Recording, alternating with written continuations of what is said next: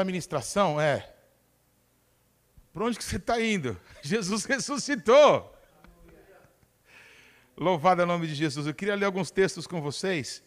E aí, saindo daqui, o pastor Robson, que nos dirigiu na adoração hoje, ele estava conversando comigo sobre os, os discípulos de Jesus ali no caminho de Emaús, não é? Estavam ali miseráveis, cabisbaixos, indo embora, não é? E aí Jesus aparece no meio deles. Essa palavra que ele trouxe ao meu coração, puxa, falou tanto comigo. E eu queria meditar um pouquinho sobre isso, mas para chegar lá, eu queria que você, por favor, me acompanhasse na leitura da Bíblia em João. João, apóstolo João, o Evangelho de João, no capítulo 6. Eu vou, do, vou ler do versículo 60 até o 69. Amém? Então, se você puder me acompanhar, eu vou ler João 6, de 60 até 69. Está escrito assim: Muitos dos seus discípulos, tendo ouvido tais palavras, disseram: Duro é esse discurso, quem o pode ouvir? Mas Jesus, sabendo por si mesmo que eles murmuravam a respeito de suas palavras, interpelou-os: Isso vos escandaliza? Que será, pois, se virdes o filho do homem subir para o lugar onde primeiro estava? Amados, me permita fazer uma pausa aqui. Quando Jesus confrontava ele sobre as coisas do reino de Deus, sobre a necessidade de andar uma vida de santidade, de retidão, de obediência ao Pai, é, as pessoas começaram a dizer que o discurso de Jesus era duro demais. E as pessoas começaram a ir embora. E aí Jesus pergunta: As minhas palavras escandalizam vocês? É muito importante a gente fazer uma pausa aqui para lembrar que essa palavra escândalo, tá? Ela tem a ver com uma pedra de tropeço. Naqueles dias, lá nos dias do Império Romano, os romanos abriram estradas né, por toda a Europa, chegaram ali na, no Oriente Médio. Então, lembra aquela história de que todos os caminhos levam a Roma? Então, as estradas que os romanos abriram, não é, calçadas com pedras, foi um trabalho feito por escravos em todo o Império Romano. E quando uma pedra não estava bem assentada, não é? Uma pedra estava, não é ali, eh, não, não bem colocada, por exemplo, um carro passando por aquela estrada, ele poderia simplesmente quebrar, porque uma pedra de tropeço, uma pedra no meio do caminho, mal colocada, o impediu de continuar. Pois Jesus, usando essa expressão, no, no, sentido de se escandalizar, aquele que por alguma forma, por alguma situação tropeçou, alguma situação não conseguiu permanecer, alguma coisa o espantou, o chocou e ele desistiu de andar, ele desistiu de prosseguir nesse caminho. Era disso que Jesus falava. Se as minhas palavras chocam vocês, escandalizam vocês, o que será?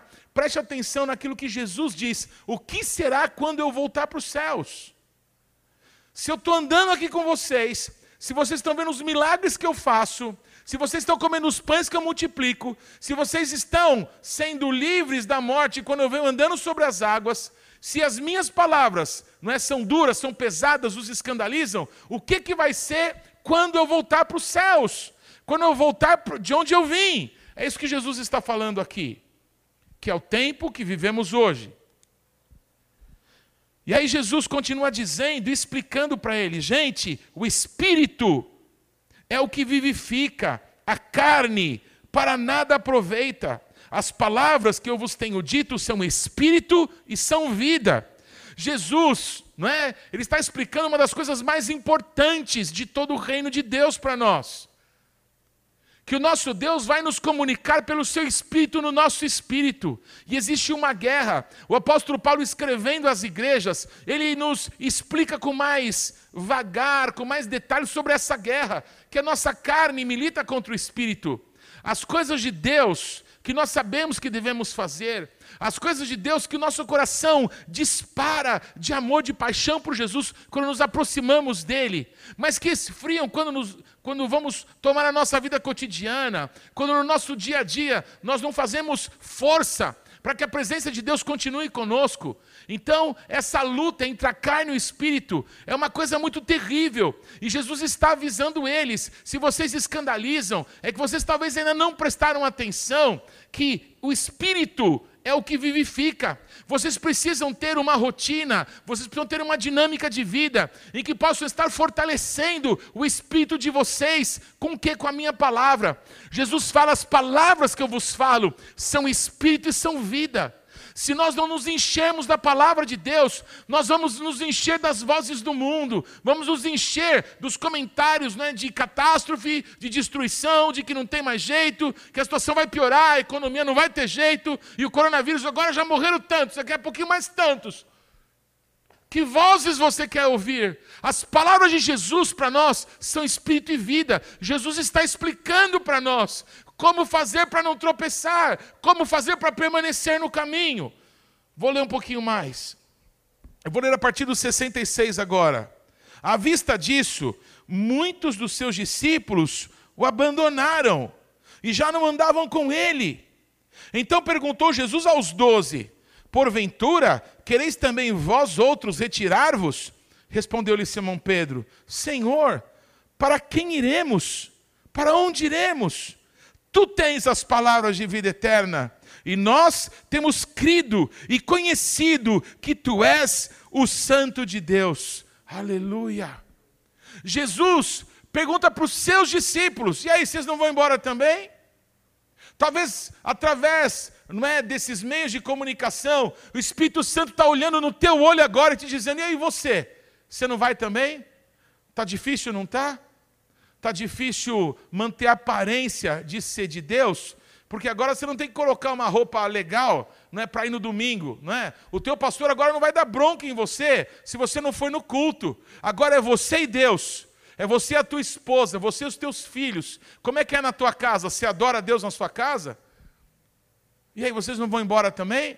Porque está tanta gente indo embora. É engraçado que nós estamos vivendo um tempo de avivamento. Essa situação que o mundo inteiro está passando, as notícias que eu ouço, é que muitas pessoas né, que estavam é, frias, que estavam longe, estão se reavivando, estão querendo saber sobre Apocalipse, sobre o livro de Daniel. Mas e você? Você está assistindo o quê? Você está pensando no quê? Você está fazendo o quê? Você não vai embora também. Vai embora. Jesus falou isso para os seus discípulos: vão embora. E muitos foram. E ele perguntou para os doze: E vocês? E vocês que me conhecem, que andam comigo? E você, ministro do Senhor? E você que foi cheio do Espírito Santo?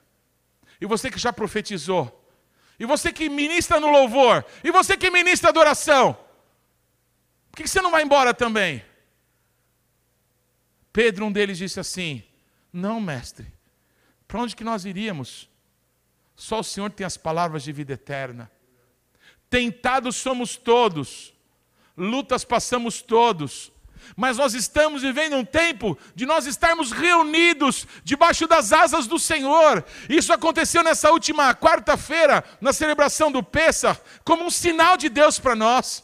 Há quase eh, quatro mil anos atrás, lá no Egito, as famílias estavam presas dentro das casas, o sangue na porta, e aquilo era a libertação para eles, não tinha vida lá fora. Entenda isso. Houve juízos que caíram sobre todos, mas quando ficou evidenciado que era a mão de Deus, que era o dedo de Deus fazendo aquelas coisas, os juízos apenas caíram sobre os egípcios, não mais sobre o povo de Deus. Mas amados, houve esse juízo e houve o juízo do granizo, que também poderia ter destruído o povo de Deus.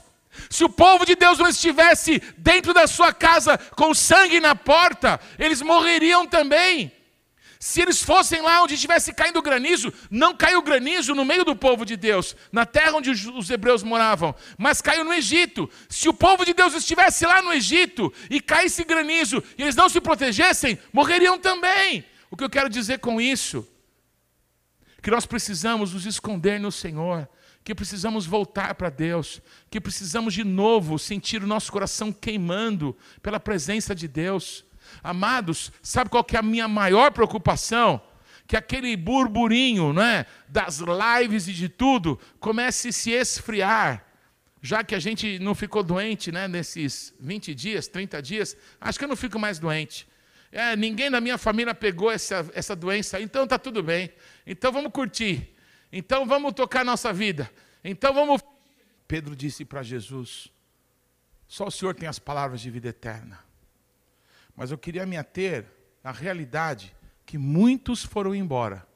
Muitos, nesse momento difícil do ministério de Jesus, em que ele falava coisas fortes para as pessoas, em que ele não apenas curava os enfermos, multiplicava os pães.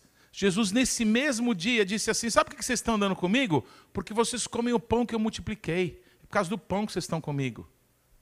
Por isso que as pessoas disseram que esse discurso de Jesus era muito duro. Mas Pedro reconheceu que aquilo que Jesus falava era espírito, era vida, eram palavras de vida eterna. Para onde que a gente vai? Mas mesmo assim, as pessoas foram deixando Jesus, todos se escandalizaram de Jesus, todos. As multidões foram embora.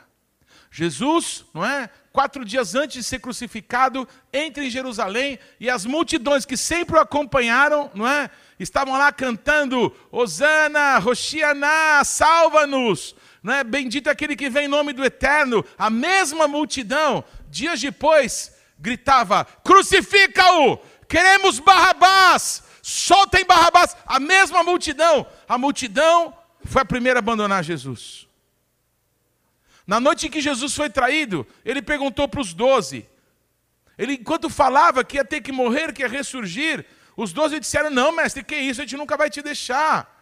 Jesus disse: Todos vocês vão se escandalizar de mim. Todos vocês, quando virem eu padecer o que eu vou padecer, entendam isso. Vocês imaginam os discípulos vendo Jesus tomar bofetada na cara, sendo chutado, cuspido, sendo levado como um bicho, preso. Quando eles viram aquela cena, eles não suportaram, eles ficaram desesperados, todos se escandalizaram, todos tropeçaram naquilo, e todos foram embora. Todos foram embora. Jesus, naquela mesma noite, depois de haver ceado, subiu lá para o Monte das Oliveiras e disse para três dos seus discípulos, para Pedro, Tiago e João: Pedro, Tiago e João viram Jesus ressuscitar a Talita. Pedro, Tiago e João viram todos os milagres. Pedro, Tiago e João viram Jesus glorificado no Monte da Transfiguração. Pois Jesus chamou os três e disse: Gente, eu não estou bem.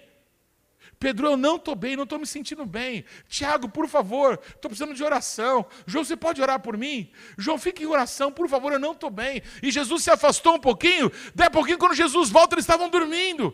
Jesus acorda eles e falou: Poxa, gente, eu não estou bem. Por favor, orem por mim. Jesus se afasta de novo quando volta. Jesus disse: Puxa, mas nem uma hora vocês puderam ficar comigo. Todas as pessoas foram deixando Jesus, foram se escandalizando e foram deixando. Foram se sentindo justificadas pelo cansaço, pelas lutas, pelas dores, pelas situações que tem que enfrentar no seu dia a dia. Você tem que enfrentar lutas, não é? Graças a Deus você está trabalhando nesses dias. Você está cansado, não é? Você tem que levantar a mão para os céus, porque você está trabalhando. Então, amado, então você está trabalhando mais, glorifica a Deus, e no teu tempo que você não tem de descanso, dê para Deus a honra e a glória que Ele merece. Porque é melhor, hein? Ter muito emprego e glorificar a Deus no pouco tempo que te resta, do que você ficar desempregado e ter muito tempo. Acredita em mim. Todos se escandalizam, todos vão embora. O Pedro, olhando para Jesus, ele disse: Eu nunca vi ele na vida. Para que não reconhecessem que ele era discípulo de Jesus. Todos se escandalizaram, todos foram embora. O João também foi. Mas o João foi o único que voltou.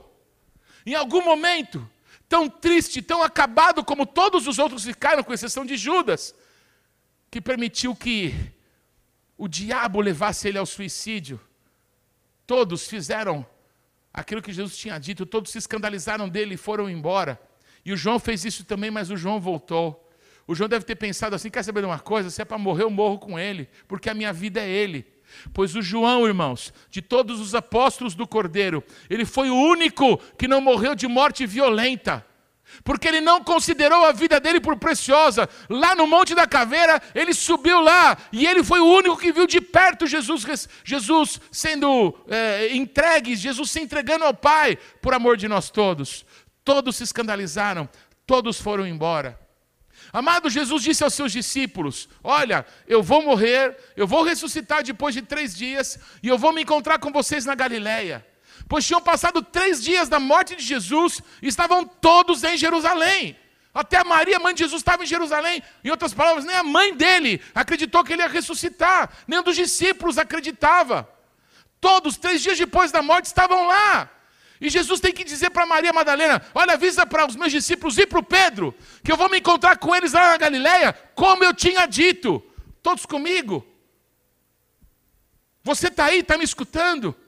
Você está escutando a voz do Senhor através da minha voz? Jesus tem um propósito com a nossa vida.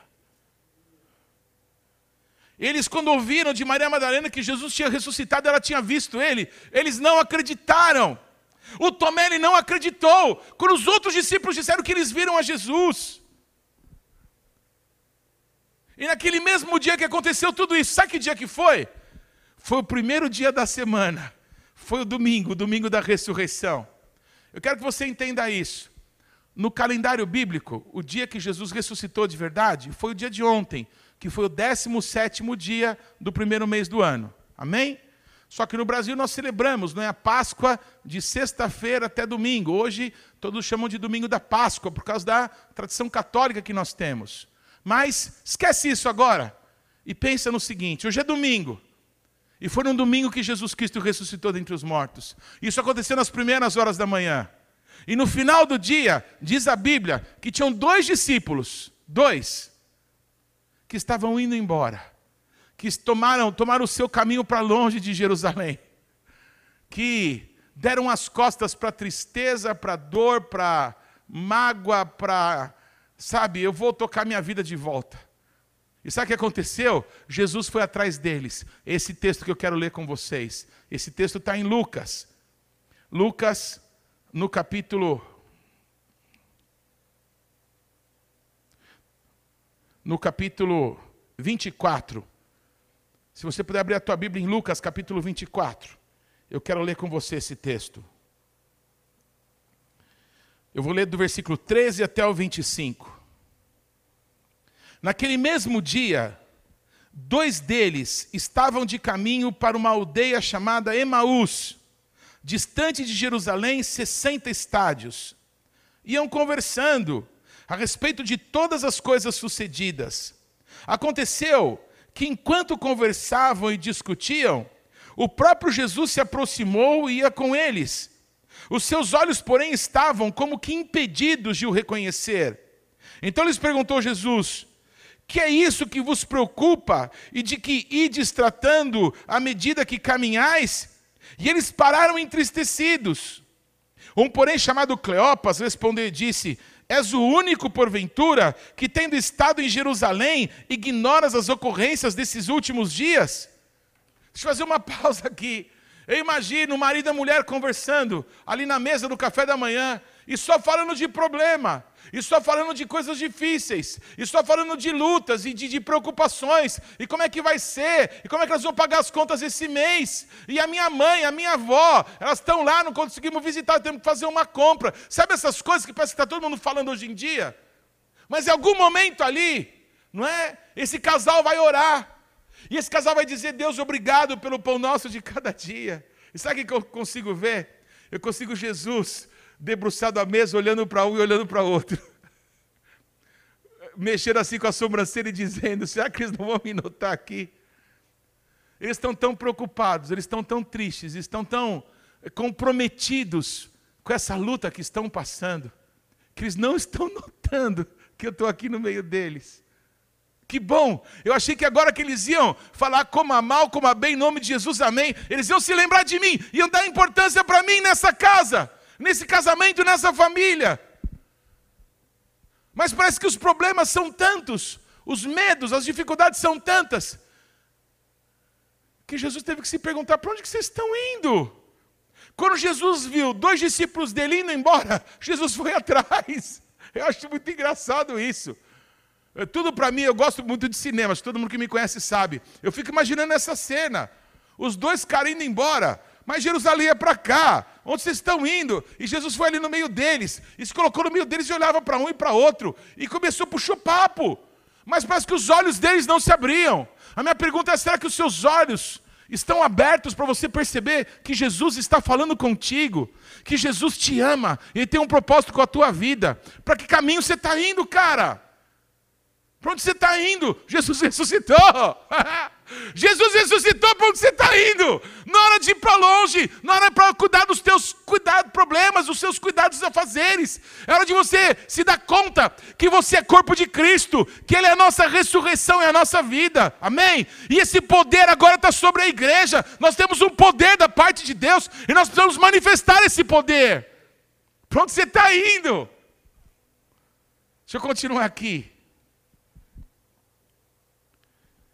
Um, porém, chamado Cleopas, respondeu e disse: És o único, porventura, que, tendo estado em Jerusalém, ignoras as ocorrências desses últimos dias? E ele lhes perguntou: Quais? Jesus é demais. É hilário isso. Quais, quais novidades? E eles explicaram o que aconteceu a Jesus, o Nazareno, que era varão profeta, poderoso em obras e palavras, diante de Deus e diante do povo, todo o povo. Imagino Jesus falando assim: Não me diga Oh, sério? Fala desse Jesus, fala mais dele, eu quero saber. Gente, é uma história que parece ridícula. Mas ridícula é a nossa posição de estarmos vivendo esse tempo de Deus, amém? Para nós, para a igreja de Cristo no Brasil, para a igreja de Cristo nas nações, e não estarmos, não estarmos nos apercebendo a oportunidade de Deus para nós. A ressurreição e a vida agora está com a gente. É tempo da gente tocar as pessoas, manifestar Deus, ser a luz do mundo, é tempo de Deus para nós. Então o que, que a gente está fazendo? Para onde a gente está indo? Aonde estão os nossos olhos e as nossas preocupações? Jesus se meteu naquele caminho porque amava aqueles dois. Deus usou o pastor Robson para falar comigo, está me usando para falar contigo. Porque Jesus Cristo tem um projeto para nós. Jesus tem um plano, por isso que ele colocou a gente agora no meio dessa crise. A gente podia ter nascido em outra época, a gente podia não estar tá mais vivo, já estar tá na glória. A gente podia ter tanta coisa, mas Deus quis a gente aqui agora. Se Deus me quis aqui agora, eu quero ser útil para Deus. Eu quero fazer com que a minha vida glorifique a Ele. Eu quero queimar para que Cristo possa ser visto na minha vida. Em nome de Jesus, irmão. Para onde você está indo? Jesus ressuscitou. Ora, nós esperávamos que fosse ele quem havia de redimir a Israel. Mas depois de tudo isso, né? É já esse o terceiro dia desde que tais coisas sucederam. É bem verdade que também algumas mulheres das que conosco estavam nos surpreenderam, tendo ido de madrugada ao túmulo e não achando o corpo de Jesus, voltaram dizendo terem tido uma visão de anjos, os quais afirmam que ele vive. De fato, alguns dos nossos foram ao sepulcro e verificaram a exatidão do que disseram as mulheres, mas não ouviram. Então Jesus lhes disse: Ó oh, nécios e tardios de coração, para crer em tudo o que os profetas disseram. Porventura, não convinha que o Cristo padecesse e entrasse na sua glória. E começando por Moisés, discorrendo por todos os profetas, expunha-lhes o que a seu respeito constava em todas as Escrituras. Só um minutinho, mais, mais uma pausa. Irmãos, crê no Senhor Jesus e será salvo tu e a tua casa. Eu quero te dizer que é hora da sua mãe se converter a Jesus Cristo, do teu irmão, amém, da tua família inteira se dobrar aos pés de Jesus. Sabe por que eu digo isso? Por sua causa. Você crê em Jesus? Então é o tempo da palavra se cumprir na tua vida. Esse é o tempo. É um tempo de Cristo para nós, é um tempo do avanço do Evangelho. Eles estavam só reclamando dos problemas, mas havia algumas pessoas que estavam dizendo: gente, ele ressuscitou, ele está vivo. Nós o vimos. É verdade. A palavra de Deus se cumpriu. E quando Jesus percebe aquelas palavras de gente que não crê, palavras incrédulas. Pela incredulidade, o povo andou 40 anos no deserto, aquela geração morreu. A incredulidade nos afasta do que Deus tem para nós. Queridos, tire a incredulidade da tua vida. É um tempo do Senhor para as nossas vidas. Jesus, a começar de Moisés, passou a expor para eles todo o plano do Evangelho.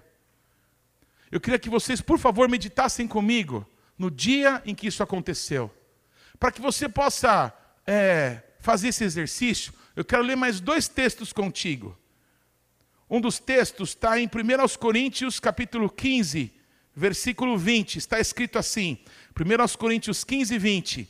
Mas de fato, Cristo ressuscitou dentre os mortos, sendo ele as primícias dos que dormem. O apóstolo Paulo usa uma expressão extremamente judaica aí, amém? A respeito da ressurreição de Jesus. Eu queria que você meditasse no que eu vou te dizer. Jesus, ele ressuscita no primeiro dia útil depois da Páscoa. Era o domingo. Eu não sei se você já entendeu isso, eu tenho falado sobre isso. Jesus não morreu na sexta-feira. Desculpa, é uma tradição que não vem de Deus, não vem da Bíblia. Jesus não morreu na sexta-feira. Para que Jesus fosse Messias, tinha que se cumprir nele o sinal de Jonas. Ele tinha que ficar três dias e três noites sepultado, senão não servia para ser Messias. Porque a profecia daquilo que Jonas passou no ventre do peixe não teria se manifestado no Messias. Ele não morreu na sexta-feira. Então ele morreu no entardecer da quinta-feira. E passou a sexta-feira inteira, não é? Sepultado. Aquela sexta-feira era feriado. Era o primeiro dia de Pêssar, era o dia 15 do primeiro mês. Nenhuma obra serviu fareis, é o que diz as Escrituras. No dia seguinte, não é? Que seria o primeiro dia útil, coincidiu com ser um sábado, era um shabat, ninguém podia trabalhar. No shabat é um dia de descanso para os judeus, ninguém pode fazer obra servil nenhuma. Então aquelas mulheres, não é, que queriam preparar o corpo de Jesus, perfumar o corpo de Jesus, estavam tarde, não precisava mais. Amém? Uma mulher, dois dias antes dele ser sepultado, ela derramou o perfume caríssimo sobre a cabeça de Jesus, preparando o corpo dele para aquela hora. Tudo bem, amados? Então, quando aquelas mulheres queriam fazer o que para elas era uma bondade para o corpo morto de Jesus, quando elas chegaram, chegaram no primeiro dia possível, era o primeiro dia útil. Esse primeiro dia útil coincidia, amém, com o dia das Escrituras, chamado de Yom Habikurim, o dia das primícias. Isso está em Levítico, no capítulo 23, versículo 10. Eu quero ler para vocês. Eu quero ler e te explicar por que, que o apóstolo Paulo diz que Jesus é as primícias dos que dormem. Me acompanhe em Levítico 23, 10. Fala aos filhos de Israel e dize-lhes: Quando entrares na terra que vos dou, e cegares a sua messe, então trareis um molho, trareis um feixe das primícias da vossa messe ao sacerdote. Esse moverá o feixe perante o Senhor, para que sejais aceitos. No dia imediato ao sábado, preste atenção, no dia imediato ao sábado, o sacerdote o moverá. No dia em que moverdes o feixe, oferecereis um cordeiro sem defeito de um ano em holocausto ao Senhor. A palavra sábado aqui em Levítico não é o sétimo dia da semana. A palavra sábado aqui, a palavra Shabat em hebraico quer dizer descanso. A palavra sábado aqui tem a ver com o primeiro dia de Pessah. Então, no primeiro dia útil, depois do primeiro dia de Pessah, que é um feriado, então tinha que se entregar para Deus o primeiro feixe da colheita de cevada. Então, se Jesus morreu numa quinta-feira, na sexta-feira não podia se entregar isso. E no sábado, no, no, sétimo dia da semana, por ser também um dia de descanso, por ser também um shabat, porque todo sétimo dia era um dia de descanso, também não se pôde entregar essa oferta a Deus. As pessoas estavam, não é, esperando a colheita desde o início do mês. Porque o início do mês, em que Deus arranca o povo do Egito e da casa da servidão, é chamado de Aviv. E Aviv é um fenômeno. Aviv em hebraico quer dizer primavera.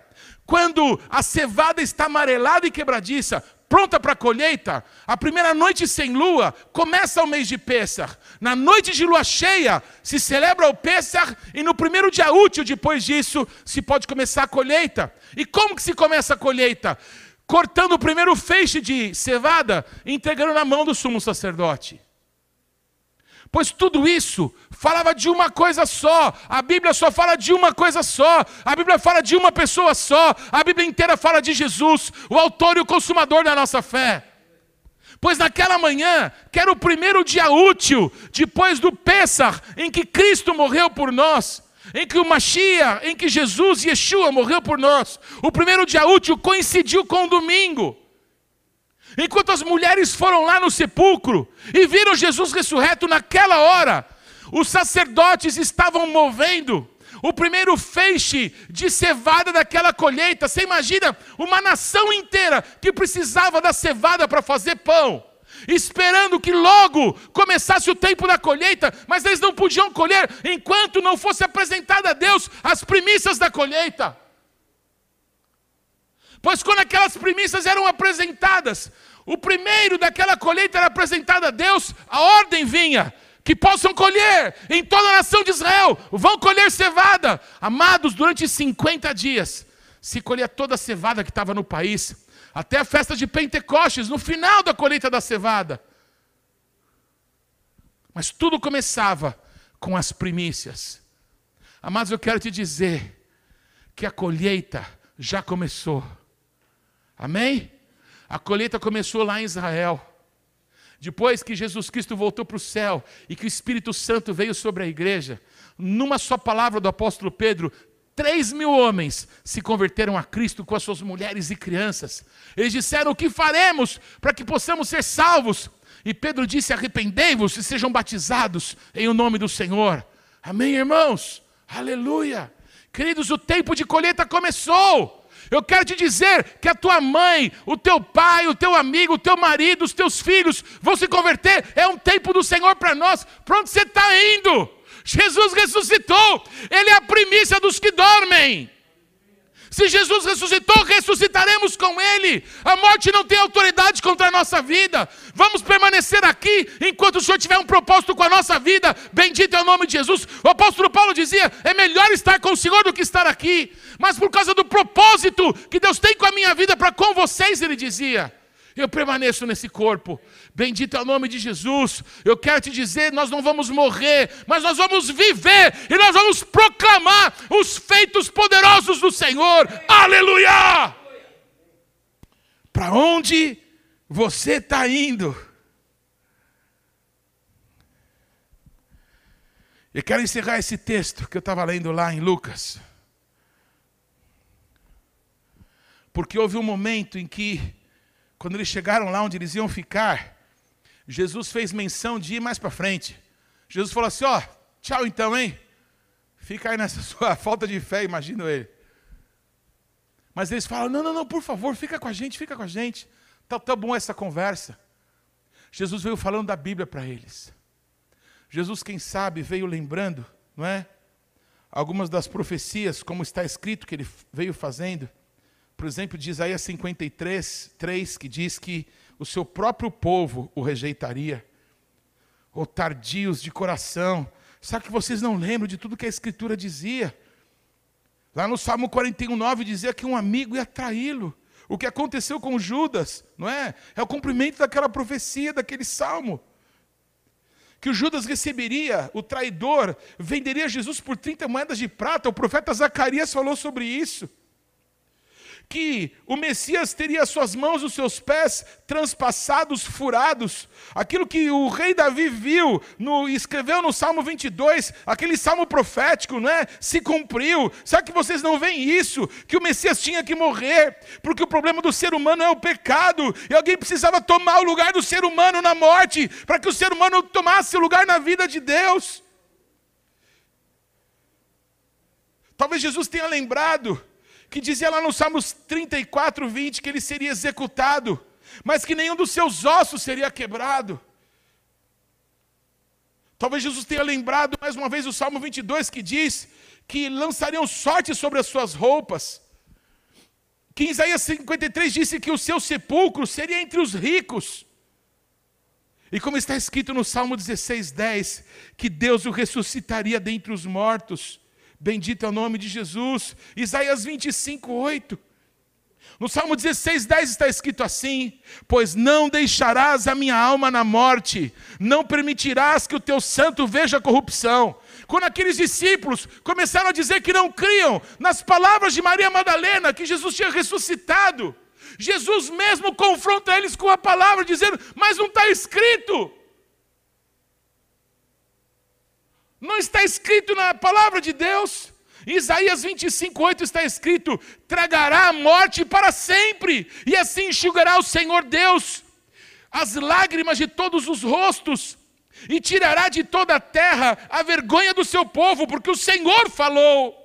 Jesus lembrou aqueles dois discípulos que estavam indo embora, todas essas coisas. Enquanto Jesus falava, eles não percebiam que era Jesus. É como o Espírito Santo, que pode usar uma mula, que pode usar um pregador, mas é Deus que está falando contigo. Se o teu coração está queimando, se você está sentindo, é verdade. Eu nasci para Deus, eu entreguei minha vida para Jesus anos atrás. É verdade, eu estou me sentindo um pouco útil para o reino de Deus. Eu quero que você saiba que é Jesus que está fazendo essas coisas contigo. É Ele que está entre nós, é o Espírito dele que está usando a nossa vida para você entender que para onde você está indo não tem esperança, não tem salvação, não tem propósito, não tem propósito longe do Senhor. O propósito é estarmos no centro da vontade dEle. Esse é o tempo de Jesus para nós.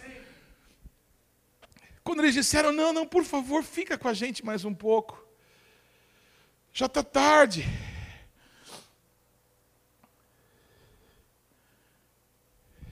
Ele entrou para ficar com eles. Todas as vezes que alguém diz, Jesus, por favor, fica comigo. Jesus entra no meu coração. Jesus perdoa os meus pecados. Jesus, eu quero ouvir a tua voz. Jesus me ajuda. Todas as vezes que invocamos o nome do Senhor, somos salvos. Amém? O que Jesus queria era estar com eles. Você entende isso? Eles estavam indo embora e Jesus foi com eles no caminho. Então Jesus, para não ser mal educado, né? E aí, eu posso jantar com vocês? Não. Jesus não fez isso. Falou assim: ó, pessoal, então eu estou indo embora, tá bom? Doido para que eles falassem: não fica com a gente. Eu falei: tá bom, eu fico. Eu vim até aqui para ficar com vocês. Eu vim aqui para entrar na tua casa para fazer morada com vocês. Eu não queria ir embora mesmo. Eu queria que vocês reconhecessem quem é que está falando com vocês nesse tempo. Pois quando eles sentaram para comer, aleluia. Aleluia. E aconteceu que estavam à mesa, tomando ele o pão, abençoou e tendo partido lhes deu. Então se lhe abriram os olhos e o reconheceram. Jesus, na noite que ele foi traído, ele tomou o pão, ele deu graças a Deus por esse pão, e ele disse: façam isso, partam o pão em memória de mim. Foi o que ele disse para nós fazermos. E no primeiro dia, depois da sua morte, depois da sua ressurreição, que ele estava com os seus discípulos, ele tomou o pão, e ele de novo deu graças, e ele partiu o pão. E quando ele faz isso, os olhos deles se abrem. Eles reconhecem que era Jesus. E Jesus simplesmente desapareceu ali do meio deles. Mas ele desapareceu da presença deles e disseram um ao outro: Porventura, não nos queimava o coração quando ele pelo caminho nos falava, quando nos expunha as Escrituras. A palavra de Deus tem que mexer com a gente. A palavra de Deus tem que fazer uma revolução dentro do nosso peito. A palavra de Deus é vida, é espírito e é vida, foi o que Pedro disse para Jesus. Se você precisa entregar a tua vida para Jesus, agora entrega. Se precisa ajoelhar na tua casa, ajoelha. Se precisa pedir que teu marido, tua esposa, tua sogra ore por você, faça o que for necessário. Mas que o teu coração não deixe nunca mais de queimar, percebendo que é o amor de Deus falando ao teu coração, ministrando a tua vida. Bendito é o nome de Jesus. E na mesma hora, aleluia, porventura não nos ardia o coração quando ele pelo caminho nos falava, quando nos expunha as Escrituras, e na mesma hora, levantando-se, voltaram para Jerusalém, aleluia, onde acharam reunidos os onze, e outros com eles, os quais diziam: O Senhor ressuscitou e já apareceu a Simão. Então os dois contaram o que lhes acontecera no caminho e como fora por eles reconhecido no partir do pão. Louvado é o nome de Jesus. Aleluia. Aleluia. Se você está aí na tua casa, você está aqui comigo, levanta a tua mão. Amém. Adora Jesus Cristo. Amém. Mova as tuas mãos diante dos céus em sinal de louvor, em sinal de adoração. Ora, Você não ergue as tuas mãos para o teu pastor ou para sair no vídeo. Você ergue as tuas mãos para a presença dEle, porque Ele é o Senhor de toda a terra. E é verdade, verdadeiramente Jesus ressuscitou dentre os mortos. Ele vivo está. Foi a morte pela vitória. O nosso Rei está vivo. Aleluia! Aleluia! Aqueles dois discípulos voltaram para Jerusalém. Para onde vocês estão indo? Jesus ressuscitou, é para lá, ó. não é para cá, não, é para lá. Bendito é o nome de Jesus. Eu quero orar e quero pedir em nome de Jesus que os ministros, todos os irmãos que estão aqui, venham aqui para pertinho de mim. Bendito é o nome do Senhor. Que nós pudéssemos encerrar juntos essa noite, abençoando as vidas, adorando o Senhor, engrandecendo o nome dEle para sempre. Excelso, exaltado é. Bendito seja Jesus. Se o seu coração está queimando, amém. Deixa queimar mais. Deixa queimar mais. Deixa queimar mais. Você está vontade de chorar? Chora. Chora. Você está vontade de clamar, Jesus, entra aqui na minha casa, clama. Mas faça tudo para a glória do Senhor. Oh, Pai, a tua palavra diz, Senhor, que nos últimos dias o amor de quase todos se esfriaria. Mas também diz a tua palavra que o evangelho do reino será pregado em toda a terra e aí virá o fim. Pai, eu oro ao Senhor, nos permita fazer parte, não desses que vão estar frios no seu amor e no coração pelo Senhor, mas aqueles que vão participar dessa obra, de fazer o teu nome grande, de fazer a tua salvação conhecida aonde o Senhor nos enviar. Faz isso conosco, Pai. Usa a nossa vida. Eis-nos aqui, teus filhos, Senhor. Nós somos necessitados de Ti. Pai, houve um dia, quase dois mil anos atrás, que dez dos seus discípulos estavam fechados, estavam ali com medo, não sabia como as coisas iam acontecer. E de repente o Senhor apareceu, Deus de repente, Jesus, o Senhor apareceu no meio deles e disse: Shalom Aleichem. Oh, Pai, seja conosco. Jesus, o Senhor soprou sobre eles. O Senhor também soprou sobre nós.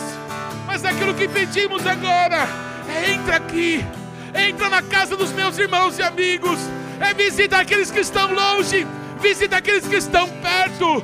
Toca, Pai, acende de novo o fogo que apagou. Que a tua glória se acenda, paixão pela tua presença se acenda, Pai. Eu oro, a ressurreição e a vida está sobre a igreja. Aleluia! Eu te abençoo em nome de Jesus. Vamos adorar um pouco mais.